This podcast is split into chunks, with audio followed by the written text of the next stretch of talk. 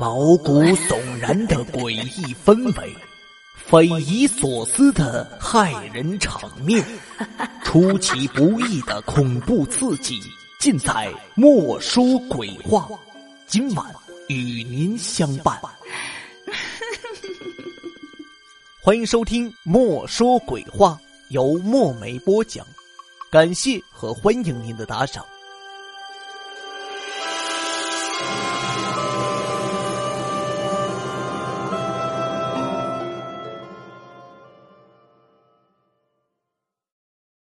这个故事的名字叫《不明身份》，作者尹天泪。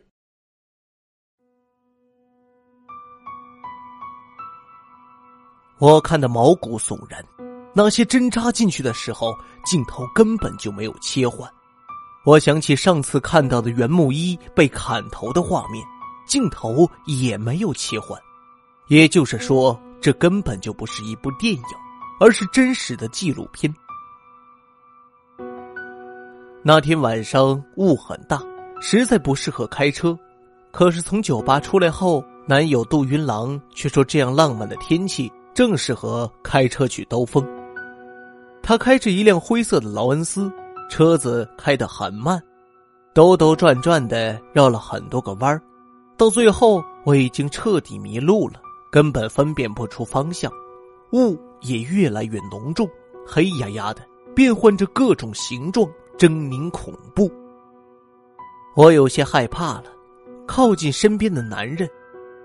就在这时，车子突然剧烈的震动起来，我的头狠狠的撞在车窗上，眼前一黑，我失去了知觉。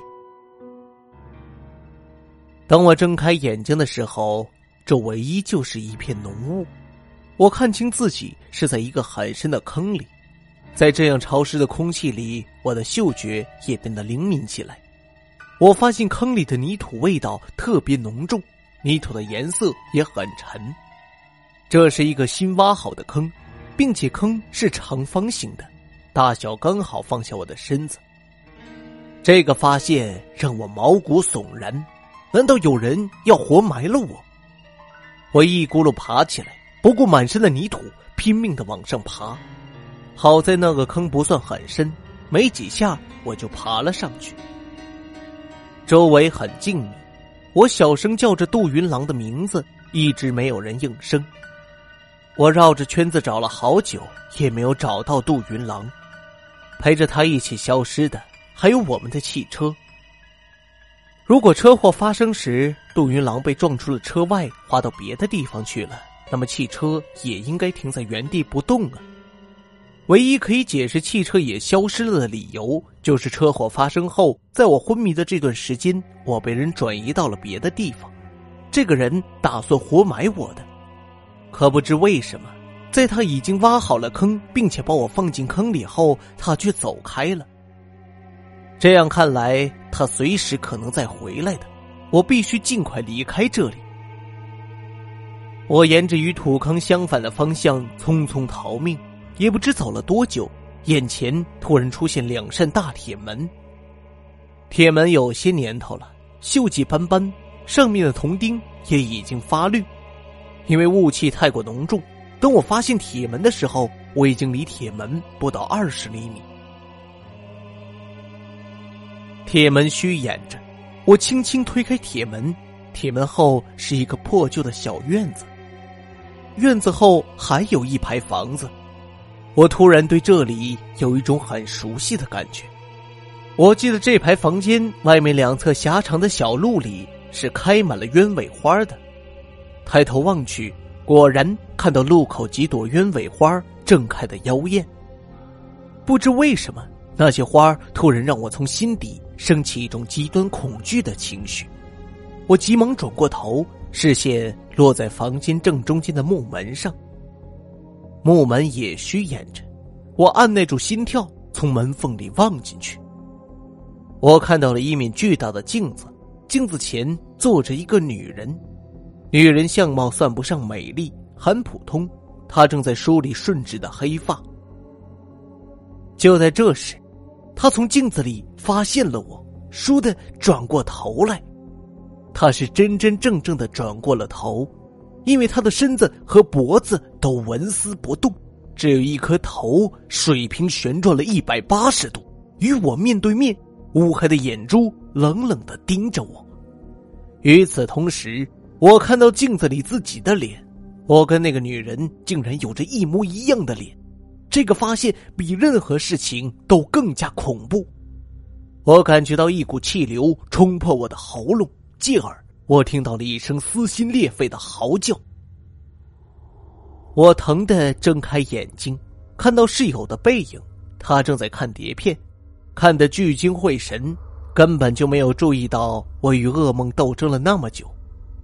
我没好气的扫了一眼电视屏幕，就这一眼，我的视线就定格了。屏幕上正上演着极其血腥的一幕：一个女人脖子上挨了一刀，头在地上滚了好久才停下来，眼睛还眨了几下，最终睁大眼睛死不瞑目。让我魂飞魄散的是，那张脸与我梦中见到的女人以及梦中的我的脸一模一样。一般情况下。能闯入一个人的梦中的，应该都是自己熟悉的或者曾经见过的人与物。可是电视里的那个女人，我发誓绝对没有见过她。室友告诉我，那只是一部小制作的恐怖片。那个女人虽然是主角，但是她也是第一次见到。我们两个又仔细看了看演员表，主角有一个好听的名字——袁木一。这个名字。怎么看都像是假的。好在上网搜了这个名字之后，找了很久，我们终于找到了袁木一主演的几部其他恐怖片。那些恐怖片无一例外都是血腥暴力的类型。我匆匆扫了几眼，割鼻、挖墓、断肢、砍头，类似的画面层出不穷。按理说，像袁木一这样能做到主演的人，网上会有很多资料。可是，除了这几部恐怖片，再没有任何关于袁木一的介绍。我仔细回想起那个梦，梦里我还有一个叫杜云郎的男友，那个男友跟袁木一一样，都是我从未见过的人。可是与梦境相同的是，我真的曾经遇到过一场诡异的车祸。我清晰的记得那辆出车祸的车子也是灰色的劳恩斯。可是除此之外，我什么都不记得了。那场车祸让我丧失了一切记忆，包括我的身份。我的名字还是医生告诉我的。那个姓陈的医生说，根据登记册上的资料显示，我叫左青沙。他说这句话的时候，一脸的同情。而我住院期间，没有任何亲戚朋友来看望过我。我也曾上网查过我的身世。可是网上根本就没有左青沙这个名字，而最诡异的是我被送进这家医院的方式。我不是自己来的，陈医生说我被发现的时候已经躺在了医院的单间病房里。那时天刚刚黑下来，住在那个病房的病人出去散步，回来的时候就发现躺在床上的我。当时我的脸上缠满了纱布。陷入深度睡眠中。后来，陈医生经过检查才发现，我被注射了大剂量的麻醉药，身上有多处骨折的旧伤，不过都已经痊愈。而当陈医生揭开纱布时，刚刚揭开一角，立刻有新的血流出来。陈医生急忙包好纱布，再不敢轻易碰我的脸。当时，陈医生以为我是被人毁容了。可是过了一个月，揭开纱布，呈现在他眼前的就是我现在这张脸，一张很大众化的脸。看来在车祸之后，有人给我整了容，然后送进了这家医院。让我郁闷的是，我能记得那次车祸，可是车祸之前以及之后的记忆却全部丧失了。陈医生的诊断是由车祸引起的颅腔受损，才导致了我对车祸之前的记忆全部丧失。可是没道理我会忘记车祸之后发生的事情，除非是人为的药物所致。我也求助过警局，可是无论我的指纹还是 DNA，警局的资料库里都没有相关的记录，所以我的身份依然不明。我的贴身衣袋里有一张卡，里面有很大一笔钱，我付清了医药费，剩下的钱我在医院附近开了一家咖啡厅。我去查过那张卡的资料，卡的主人叫木星洲，我费了很大力气才找到他，可是他却并不认得我。并且他很坦率的告诉我，他并没有办过那样一张卡。原本以为我的身份会成为一个永远的谜，我也甘于现在的生活。可是没想到，平静的生活却总被那个诡异的梦打破。我和室友分析之后，一致认为那个梦不是偶然的，一定是我曾经的经历。从那个梦着手，说不定能揭开我的身份之谜。梦里的我应该是整容之前的样子，我跟袁木一长得一模一样，也就是说，我很有可能就是那个演员袁木一，这也就可以解释为什么无缘无故的我会被整容，因为即使再不出名的主演，也会有粉丝追随，也具有被认出的可能，而在我的身上一定发生了什么事情，或者我知道了什么秘密，说不定那次车祸也是有人策划的。目的就是为了杀我灭口，可幸运的是我没死，却失去了记忆，由此保住了一命。我请了私家侦探，专门调查两个人：袁木一以及杜云郎。调查很快就有了结果，那个叫袁木一的演员很神秘，不但没有任何资料档案可查，在公众场合也没有任何一个人见过他。而杜云郎的身世背景就简单的多了，工薪家庭出身，二流大学中文系毕业后以写稿子为生，后来转写剧本。妙的是，袁木一主演的那些恐怖片，每一个剧本都是出自杜云郎之手，这也可以解释他们为什么会相恋了。我俨然已经把自己当成了袁木一，可是私家侦探的最后一句话。却把我之前的推论全都推翻了。他说：“杜云郎的新剧本依然是恐怖题材，主角还是袁木一，电影正在拍摄中，网上已经有新电影的宣传片了。袁木一本人还在拍电影，那么我根本就不可能是袁木一，线索又中断了。我到底是谁呢？”送走私家侦探后，我打开电脑。搜到袁木一正在拍摄的那部恐怖片的宣传片。宣传片很短，屏幕里的袁木一大睁着双眼，眼白上扎满了钢针，他的眼皮好像被人下了药，根本就合不拢，只能眼睁睁的看着钢针扎进去。我看得毛骨悚然，那些针扎进去的时候，镜头根本就没有切换。我想起上次看到袁木一被砍头的画面。镜头也没有切换，也就是说，这根本就不是一部电影，而是真实的纪录片。可是，如果真的是这样的话，每拍摄一部电影，袁木一也足以死上几次了，哪还有命再拍下一部恐怖片？我毫无头绪，郁闷至极，索性关了店，一个人出去晃悠。我茫然看着街上的人来人往。每个人脸上都是真实的表情，只有我，连这张脸皮都是假的，还有什么是真实的呢？就在这时，我看到了一个人，那张银行卡的主人木星洲。其实我以前怀疑过他，那个送我银行卡的人为什么单单以木星洲的身份办理银行卡？他不怕木星洲查到这张卡，然后把里面的钱据为己有吗？除非他跟木星洲是朋友，才会放心的这么做。可是当时木星洲极力否认，我的生活又一团乱，才没有继续追究下去。现在竟然在这里遇到他，这一次一定要弄个清楚。他并没有发现我，只是低着头匆匆赶路。我悄悄跟在他身后，看到他七拐八绕的，最后拐进了一个小胡同。那里面有个戴着鸭舌帽、大墨镜的男人，尽管只是远远看着，可是那个身影我却很熟悉。我很肯定的知道，他就是那个出现在我梦里的杜云郎。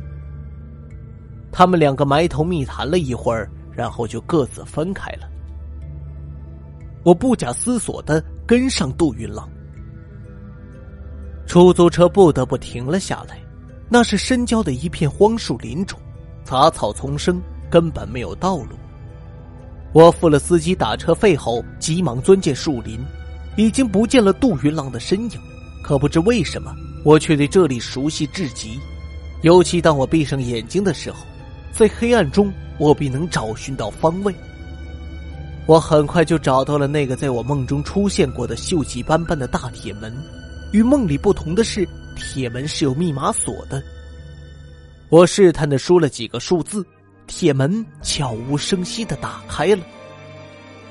院子里面有一股腐烂的味道，一群群的苍蝇浪潮一样涌向房间两侧的小道，那里开满了鸢尾花。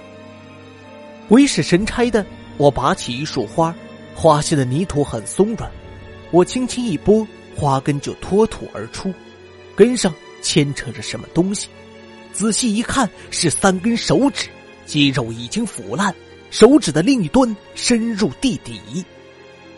我终于知道，在梦里我为什么会害怕这些花了。我尖叫着甩掉那朵花，身后传来脚步声，还没有来得及回头，我的嘴巴就已经被人捂住了。紧接着，一阵浓郁的香气袭来，我的眼皮不受控制的打起架来。沉睡过去之前，我挣扎着回过头，看到一张陌生的男人脸。醒来时。我觉得脸上火辣辣的疼，想伸手摸摸脸，可是全身都软绵绵的动不了。努力睁开眼睛，首先映入眼帘的是一个巨大的灯泡，灯光很强烈，刺得我的眼泪都出来了。耳边传来一声咒骂：“他妈的，这女的已经整过容了，不知道是谁做的手术，骨头磨得稀烂，害得老子好一顿忙活。”这声音我似乎很熟悉，我扭过头，看到一个穿着白大褂的方脸男人，脑子里快速的闪回一组画面，伴随着手术刀与血花一起闪过，我记得了，他是一个整形医生。可是除此之外，我的其他记忆依然是一片空白。我被关到了一排房子中的一个房间里，那个房间里除了一张床，什么都没有。每天都有人过来送吃的，其余时间房间的铁门都是锁着的。我每天都在墙壁上写一个数字，以此来计算日期。期间那个整形医生来过一次，拆掉了我脸上的纱布。房间里没有镜子，所以我不知道他们到底把我的脸弄成了什么样子。当墙壁上的数字到了三十的时候，我已经被关进了一个月了。这天吃完饭后，我突然觉得喉咙像是着了火一样，我拼命的捶打着铁门，铁门应声而开，出现在我眼前的竟然是杜云郎。跟在他身后还有两个男人，他们抓起我的胳膊，把我夹了出去。我呼喊着杜云郎的名字，然后我吃惊的发现，除了啊啊的嘶叫声，我再也发不出声音来，我哑了。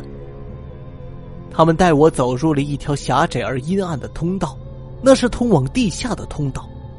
就在这一刻，我脑海里突然闪过了一幅画面，我知道通道尽头有什么了。就像我预料的那样，通道尽头是一个潮湿的地下室，地下室正中间的椅子上绑着一个女人，对面有一排摄像机。那个女人是袁木一，又不是。因为在我面前还站着三个袁木一，他们跟我一样，都傻呆呆的看着被绑着的那个女人，他的耳朵已经被切掉了，现在刀子指向的是他的鼻子。原来，所谓无镜头切换的高超技术背后的秘密，竟然这样简单而残酷，每个镜头都是真实的。这血腥的场面唤醒了我沉睡多时的记忆。我终于记起了我的真正身份，我是袁木一系列恐怖片的导演，杜云郎是我的男友。他的剧本平淡无奇，全靠我发明了这种死亡实录式的拍摄手法，袁木一系列恐怖片才能火起来。我养了一批忠心的手下，让他们替我寻觅那些无人关注的女人，由我们专业的整形医生用最快速的方式整容成同一个样子，而且给这张脸取了一个好听的名字。袁木一，把她打造成恐怖片女王。因为这张脸很平凡、很大众，所以整起来很快，一般一个月就能搞定。我们这个电影团队是真正意义上的杀人团队，我们靠这种方法赚了很多钱。不幸的是，在这个时候我却出了车祸。我在车祸中失去了记忆。当时团队的几个人讨论后，认为我已经没用了。万一哪一天我回忆起了零星的往事，说漏了嘴，大家都会遭殃的。所以他们最后一致商定，应该杀了我灭口。他们背着杜云郎给我灌了迷药，然后把我活埋了。是木星洲及时通知杜云郎救出了我。木星洲是我出车祸后才加入的成员，我不认得他。团队里的人也不知道他其实是杜云郎的高中同学，这些都是车祸之后发生的事情。这些事我原本是记得的，当时我并不知道要活埋我的是什么人，我只记得杜云郎是我的男友，我要他去报警，可是贪婪的他无法拒绝巨大的利润诱惑，他选择了用药物让我丧失了发生车祸之后的这部分记忆。然后把我和银行卡一起丢到了一个医院里，所以是车祸让我失去了车祸之前的记忆，而车祸之后的记忆却是杜云郎让我失去的。可是是天意吗？渐渐觉醒的记忆又带着我来到这里，我被团队里的某个人发现，我已经动了整形手术，所以他们不会认得我曾经是他们导演。他们只是把我当成送上门来的肥羊，立刻动了手术。现在我不用看也知道自己的脸被整成了什么样子，我将是下一个袁木一。